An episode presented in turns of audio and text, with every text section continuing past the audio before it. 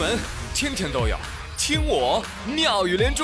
各位好，我是朱宇，欢迎你们。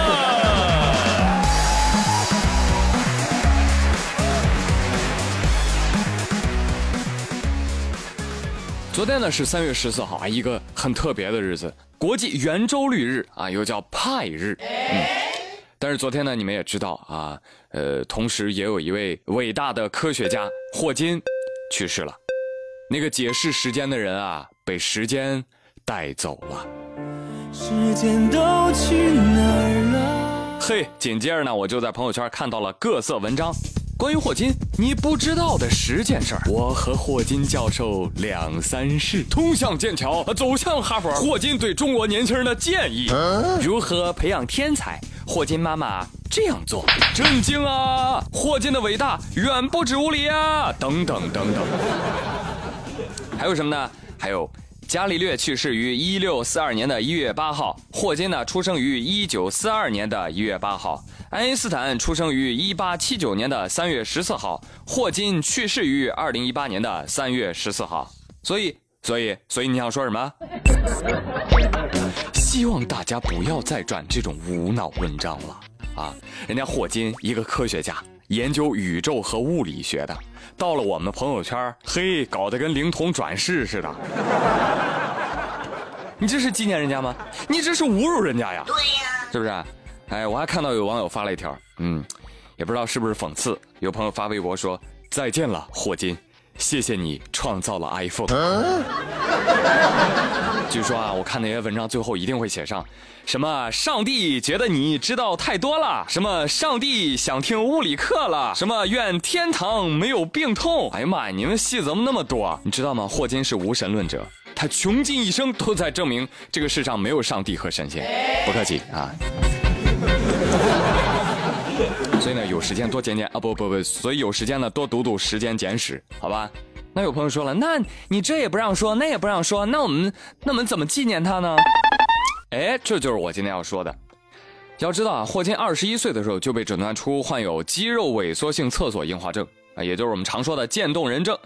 当时呢，医生言之凿凿啊，你只能再活两年了。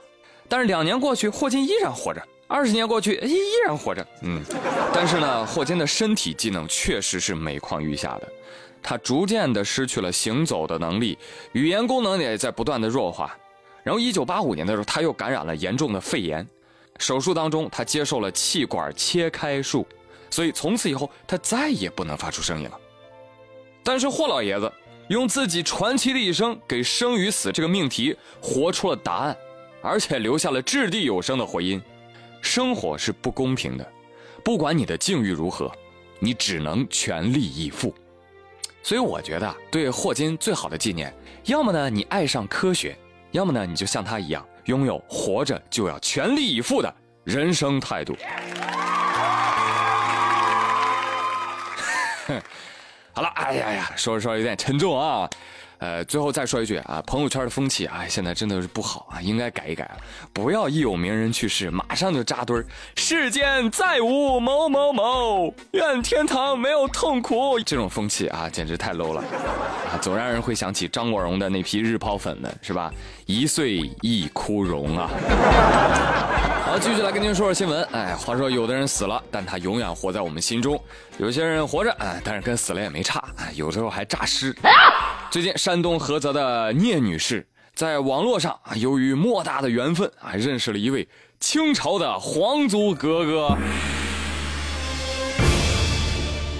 对方就跟她说：“你好，不瞒您说，我呀是位格格，我呀掌握着清朝国库的开库权。哎，今天咱俩认识，这是你莫大的福报啊！就跟你这么说吧，投资我三百六十万。”帮我把国库打开，告诉你啊，事后不仅返还本金，过一星期我给你三千六百万，再过一星期我就给你三点六个亿。会有人信这个东西吗？哎，聂女士就信了。这么明显的一个骗局啊，聂女士竟然还上当啊，真是不知道该怎么说。我把这事儿啊讲给王二胖听，王二胖说：“大姐，哎不，哥哥。”哎，你快来问我呀！你找我呀！我就信啊！我信啊！我也想赚钱儿，可是我没有三百六十万。哎，是啊，我们能分辨各种谣言，识破各种骗局，我骄傲。但是我存款零，贫穷让我们保持清醒。哦耶！那但是对于那些富有却不能保持清醒的朋友，我想跟你们说一句啊，这个《还珠格格》呢，每年暑假都要重播一次。就是想让你们这些人呐，不要上了假格格的当，是吧？紫薇在剧里无数次的跟你们说了：“大家好，我是紫薇。”那个假格格拿了我的信物，装成是我，你们不要相信呐。那现在我要进皇宫找我皇阿玛，我还差两千块钱的路费，谁赞助我，我就让尔康帮你把你们那儿的雾霾都吸走。我 以此类推，大家好，我是女娲，我没有死哦，我只是饿晕了，丧失法力。现在啊，需要二十块钱买包子吃。如果能帮我恢复法力，哎，我就帮你捏个女朋友。哎，所以以后遇到这样的事情啊，大家一定要注意区分啊，到底是格格还是嬷嬷？不要啊！哎，大清都亡了，说这些有什么用啊？说点别的吧。嗯，继续来说说啊，这些骗人的话。讨厌。话说啊，学生吃食堂最怕什么？哎，最怕阿姨手抖。而最近贵州大学的明德学院食堂就挂出了一条横幅，横幅上写着：“孩子们快来吧，阿姨打饭手抖的毛病啊，已经治好了。”哈哈，风趣的回应了这一顾虑。而为了吸引同学们去食堂就餐，食堂还在外面挂了个横幅：“外卖可以吃一辈子，食堂就这几年。”在食堂。菜有菜味儿，汤有汤味儿，人有人味儿啊！不不，人有人情味儿。你想看看，这打的是情怀牌啊！另外呢，为了保证同学们能够吃饱，说食堂的米饭啊，只要一角钱一两。所以呢，同学们有没有感受到食堂的求生欲？放烟花，放烟花啊！阿姨手抖的毛病啊，终于被外卖行业给治好了啊！感谢市场啊，感谢外卖军团啊！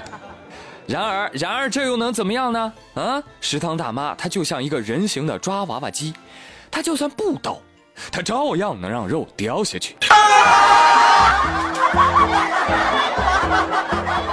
不信你走着瞧。好嘞，我是朱宇，今天的妙连珠就说到这里啦，感谢收听，明天再会喽，拜拜。